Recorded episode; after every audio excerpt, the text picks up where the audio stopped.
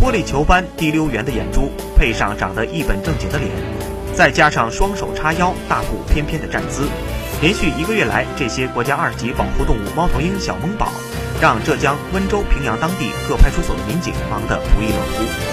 据平阳警方相告，不到一个月时间，当地各派出所就通过各种途径收救了五只猫头鹰幼鸟。被收救的小猫头鹰瞪着一双大圆眼，呆萌可爱的模样，引起了值班民警、辅警的围观，瞬间让繁忙的派出所变得欢快起来。截至目前，获救的猫头鹰幼鸟均已转交给了温州当地相关动物保护。